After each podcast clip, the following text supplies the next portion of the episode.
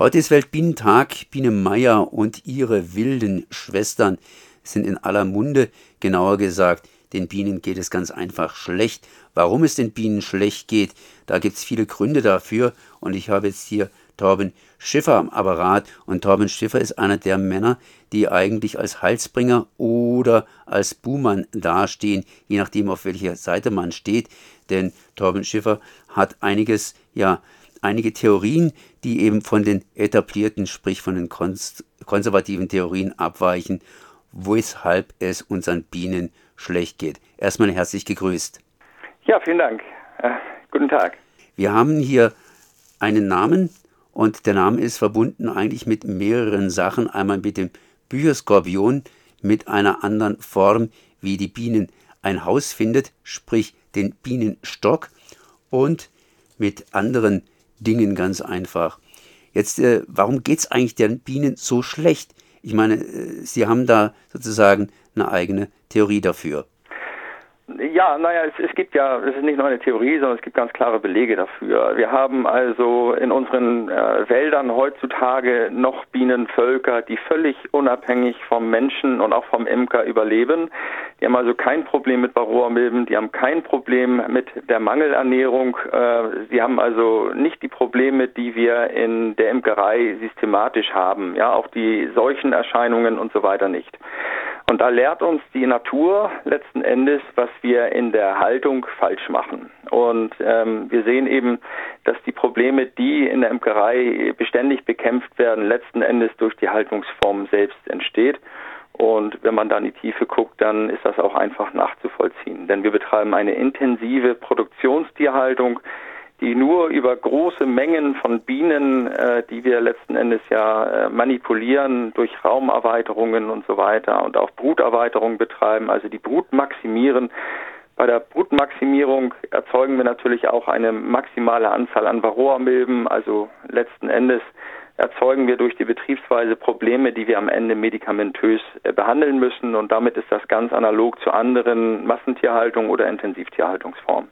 Das heißt, man muss unter anderem, man muss unter anderem auch sicherlich viel über die Biene wissen. Ich weiß zum Beispiel nur, dass die Biene ja zum Teil nicht mehr gehalten wird, um Honig zu erzeugen, sondern einfach nur noch als Bestäuber und das heißt eigentlich einem ganz anderen Zweck zugeführt wird.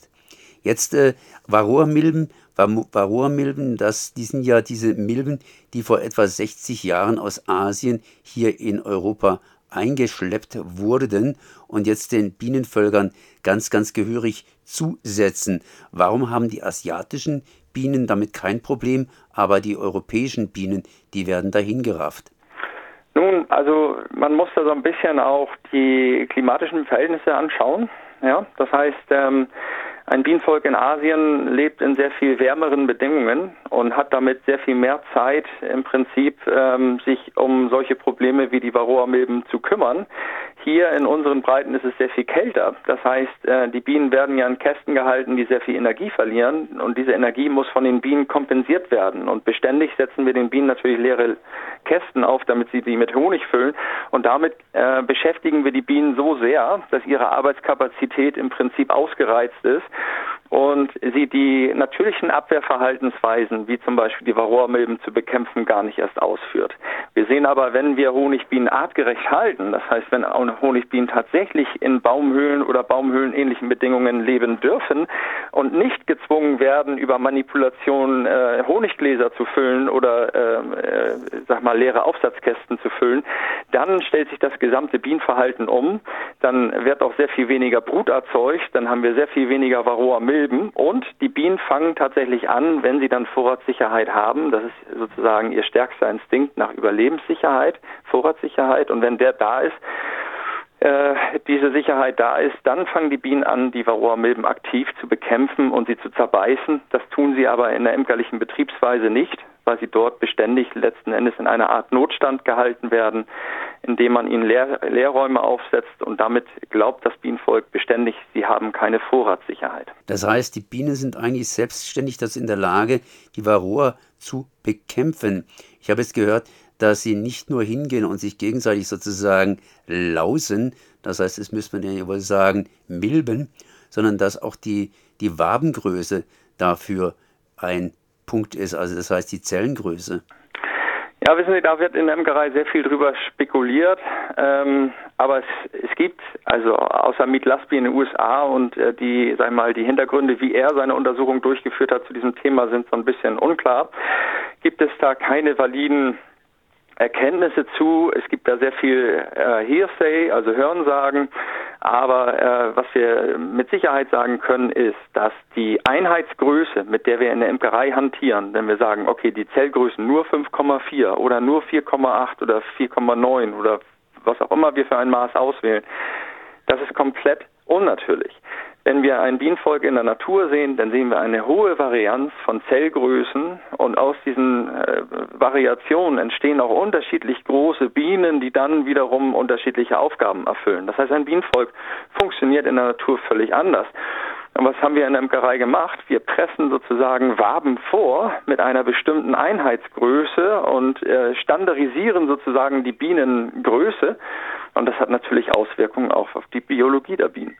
Und äh, wenn man jetzt im Prinzip in diesem System Nutztierhaltung in der Imkerei, in einem System, das die Bienen der Produktionstierhaltung äh, letzten Endes unterwirft, ja, weil ein Bienenvolk in der Imkerei hat ja per se niemals das Recht, natürliche Verhaltensweisen auszuleben. Die werden operativ entfernt. Ein Bienenvolk wird in der Imkerei im Prinzip äh, ja, verwendet wie eine Produktionsmaschine, wie eine kleine Honigfabrik. Ja? Und diese Produktion hat ihren Preis. Das heißt, natürlich würde ein Bienenvolk in der Natur niemals ins Honiggeschäft einsteigen. Der Preis ist viel zu hoch, denn eine Biene kann in ihrem Leben nur ungefähr zwei Gramm Honig tragen, dann ist sie aufgeschlissen. Und wenn wir jetzt wahnsinnig viel Überschuss erzeugen wollen, dann geht das nur über tausende Bienenleben, die wir dafür letzten Endes erstmal erzeugen müssen und dann sozusagen für diese Arbeitstätigkeit verschleißen.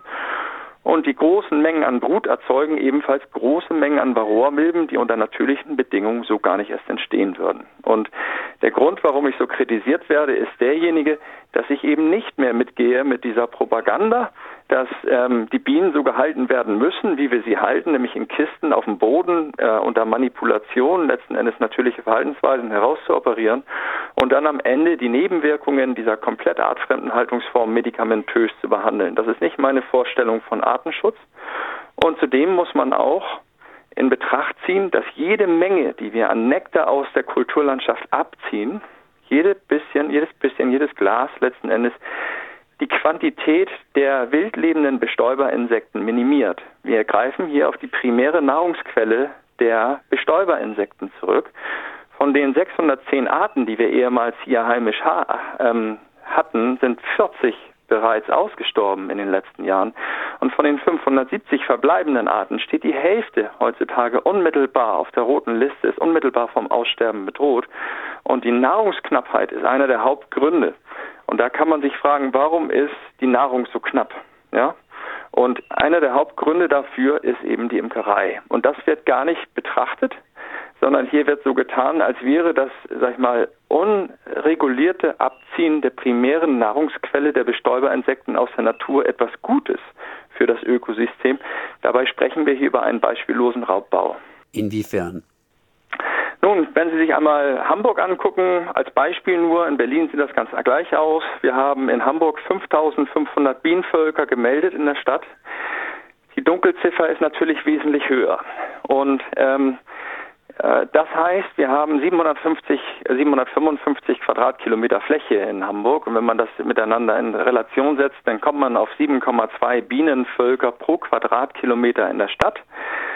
Die natürliche Verteilung von Bienenvölkern in der Natur wäre ungefähr ein Bienenvolk pro Quadratkilometer Wald. Jetzt haben wir aber schon sieben Stück und die, diese Bienenvölker leben ja nicht unter artgerechten, äh, räumlich beschränkten Bedingungen in einer äh, Baumhöhle, in der sie ganz wenig Energie verbrauchen, sondern die leben in großvolumigen, dünnwandigen Kisten, die man direkt auf die Dächer stellt. Das treibt den Grundumsatz in diesen Kisten wahnsinnig in die Höhe. Und wenn man dann auch noch weiß, dass ein Bienenvolk im Umkreis von etwa drei Kilometer um den Stock herum sammelt, dann ergibt das ein Sammelgebiet pro Bienenvolk von 28 Quadratkilometer. Das heißt, äh, wenn man das dann mal 7,2 nimmt, dann kommt man zu dem Ergebnis, dass jeder Quadratmeter in Hamburg, aber auch in Berlin von über 200 Bienenvölkern beflogen und bestäubt wird. Und jetzt müssen Sie sich das mal vorstellen, wenn wir das in der, in der Fischerei hätten, dann hätten wir sieben Fischerboote pro Quadratkilometer auf dem Wasser mit einem Netz, jedes einzelne ein Netz von 28 Quadratkilometer. Das heißt, zu jedem Quadratmeter See würden über 200 Netze übereinander liegen. Und dann redet man natürlich von Überfischung. Das heißt, das, was wir da aus der Natur ziehen oder aus der Stadt ziehen, äh, das fehlt am Ende den äh, wildlebenden Bestäuberinsekten. Und es ist eben kein Zufall, dass wenn die Frühjahrsblüte abgeschlossen ist, wir das Massensterben der Hummeln auf den Straßen der Städte erleben. Das würde ohne die Imkerei so zweifelsohne nicht passieren. Denn äh, die Bienen äh, haben ein großes Problem, das natürlich immer stark beworben wird in der Imkerei, nämlich ihre Blütenstetigkeit. Das heißt, eine Biene, die zu einer bestimmten Blüte fliegt, die entscheidet sich pro Ausflug auch nur für eine einzige Blüte. Also wenn sie einen Krokus anfliegt, dann fliegt die auch nur auf Krokusse. Und das führt dazu, dass die Bestäubung so unglaublich gut funktioniert. Und wenn wir eine Hummel nehmen, die fliegt vom Krokus dann zum Schneeglöckchen, zur Kirsche. Das heißt, sie holt sich überall Nektar, aber die Blüten werden nicht bestäubt. Und das führt dazu, dass die Blüten den Nektar nachproduzieren. Und das wird so lange nachproduziert, bis die Blüte dann endlich bestäubt wurde. Aber bei den Honigbienen ist es so, wissen Sie, wenn 200 Bienenvölker jeden einzelnen Quadratmeter in der Stadt befliegen, dann ist jede Blüte, die aus dem Boden kommt, auch äh, innerhalb kürzester Zeit bestäubt, stellt dann sofort die Nektarproduktion ein und geht in die Samen- oder in die Fruchtphase über. Und das heißt, die Nektarmenge wird deutlich herabgesetzt, die Nektarzeit oder die Blütezeit wird deutlich herabgesenkt. Und das ist auch der Grund, den wir äh, sehen, warum sozusagen das Massensterben der Hummeln und der anderen Bestäuberinsekten in den Städten immer früher beginnt in den letzten Jahren, weil was haben wir gemacht in den letzten Jahren? Wir haben zwar immer mehr äh, Gärten sozusagen bepflanzt mit Blühpflanzen und wir achten sehr darauf, dass wir bienenfreundliche Pflanzen pflanzen. Insgesamt ist das ja sehr angekommen in der Bevölkerung, aber auf der anderen Seite ziehen wir eben ähm, ja, äh, beispiellose Mengen an Nektar aus dem System und wir bilden jedes Jahr hunderte neue Imker aus und erzählen diesen Menschen, dass das etwas Gutes für die Natur wäre und es kommen jedes Jahr hunderte neue Bienenvölker auf die Dächer der Stadt. Und die Grundsatzfrage, die man sich stellen muss, ist, wenn die Nektarmenge in der Stadt, ich meine, sie ist überall beschränkt, aber in der Stadt kann man sich das sehr gut vorstellen und da kann man auch nicht die Ausrede benutzen, es sei die industrielle Landwirtschaft, weil wir reden hier ja über die Stadt. Wenn also die Nektarmenge in der Stadt begrenzt ist, wie kann dann eine unbegrenzte Anzahl an Imkern oder derjenigen, die sich an dieser Nektarmenge bedienen, ähm, nachhaltig, richtig und sinnvoll sein? Sie haben immer von den Imkern gesprochen. Die Imker sind ja eigentlich nicht die Imker, sondern da gibt es ja auch unterschiedliche Imker.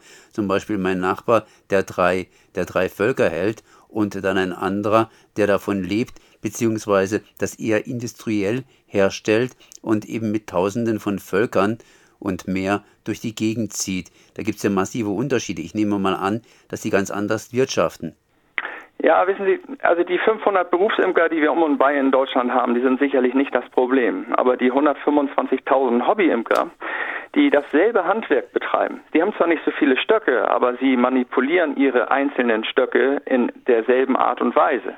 Wir haben 12.000 Jahre äh, sind wir als Menschen sozusagen mit Bienen assoziiert. Das kennen wir aus Höhlenmalereien, die entsprechend alt sind und so. Und ich sage immer 11.930 Jahre Davon haben wir die Bienen wesentlich artgerechter gehalten. Bis vor wenigen Jahrzehnten muss man sagen, also bis zur Mitte des letzten Jahrhunderts, waren die meisten Bienenvölker sogar noch in Körben und in doppelwandigen Strohbeuten und Einraumbeuten und sozusagen in warmhaltigen Systemen. Und ähm, nach dem Zweiten Weltkrieg hatten wir mehrere Bewegungen. Einmal waren wir nur 2,3 Milliarden Menschen auf der Erde und haben uns in den letzten 70 Jahren auf fast 8 Milliarden Menschen vervielfacht. Ähm, zeitgleich haben wir die industrielle Landwirtschaft vorangetrieben und natürlich auch die intensive Landwirtschaft und die intensive ähm, Tierhaltung. Und davor, sagen, da haben wir bei den Bienen nicht Halt gemacht. Ja? Also mein Imker, Vater oder Opa, muss man sagen, der hat nach dem Zweiten Weltkrieg 10, 15 Kilo im Schnitt an Honig geerntet. Heute holt man über Manipulation aus einem Bienenvolk bis über 100 Kilo raus. Das heißt, man hat den Ertrag äh, teilweise um das Zehnfache gesteigert pro Volk. Ja? Wir beanspruchen also über eine Manipulation an den Völkern, treiben wir die Bienen sozusagen zu Superleistungen heran, über riesige Brutmengen, die wir sozusagen künstlich erzeugen lassen von den Bienen. Ähm, und diese riesigen Brutmengen erzeugen riesige Varroa-Milben. Ähm, Populationen, die dann am Ende chemisch behandelt werden müssen, weil die Bienenvölker das ansonsten gar nicht überleben würden. Das macht auch jeder Privatimker so, weil ähm, die Imkervereine gar keine Ausbildungsvielfalt zulassen. Das heißt, es wird nicht gefragt im Imkerverein, möchtest du Intensivtierhalter werden und in die Honigproduktion einsteigen oder möchtest du Artenschützer werden? Sondern jeder, der sich Idealist oder nicht in einen Imkerverein bewegt, der wird dort im Prinzip die Kisten, Riemchenhaltung und die produktorientierte Tierhaltung äh, kennenlernen, wird aber sehr wenig darüber erfahren, was Bienen eigentlich bräuchten, um vom Menschen unabhängig überlebensfähig zu sein. Und somit wird jeder ähm, Imker, der im Prinzip in dieses System überführt wird, ähm, mit Multiplikator dieser Problematik, dass wir eben hier auf die ohnehin schon sehr knappe Nektarressource, also Nahrungsressource der Bestäuberinsekten zurückgreifen, die uns ja als Menschen eigentlich gar nicht zusteht und nicht gehört. Denn die Blütenpflanzen produzieren den Nektar nicht, damit wir daraus Honig machen, sondern sie produzieren ihn seit 110 Millionen Jahren dafür, damit sie sozusagen ihre Bestäubung bekommen und leben damit in Koevolution und Koexistenz mit den Bestäuberinsekten. Das ist ihre primäre Nahrungsquelle. Und während wir Menschen auf andere Nahrungsmittel ausweichen können, ähm, können die Bestäuberinsekten das eben nicht. Also Honig ist für uns kein Lebensmittel, sondern Honig ist ein absolutes Luxusprodukt, das wir als Menschheit gar nicht brauchen, um fortbestehen zu können. Aber zweifelsohne brauchen diese Nektar oder brauch, brauchen die wild lebenden Bestäuberinsekten, von denen, wie erwähnt, die Hälfte heutzutage vom Aussterben bedroht ist, ähm, den Nektar sehr viel dringender als wir Menschen. Und jede Menge, die wir aus dem System herausziehen, sorgt letzten Endes dafür, dass weniger Leben an Bestäuberinsekten in der Kulturlandschaft entstehen kann. Ich glaube, der Punkt ist irgendwie rübergekommen. Ich danke auf jeden Fall hier Torben Schiffer, dass er das hier geklärt hat. Zumindest eine starke These, eine, starkes, eine starke Meinung oder eine, ja, eine starke These. Äh, wir sind gar nicht dazu gekommen, hier Abhilfe zu schaffen. Dazu reicht die Sendezeit nicht. Wer mehr wissen möchte zum Thema Torben Schiffer, kann das entsprechend googeln. Und äh, ja, ich denke mal, das war ein interessantes Gespräch. Herzlichen Dank.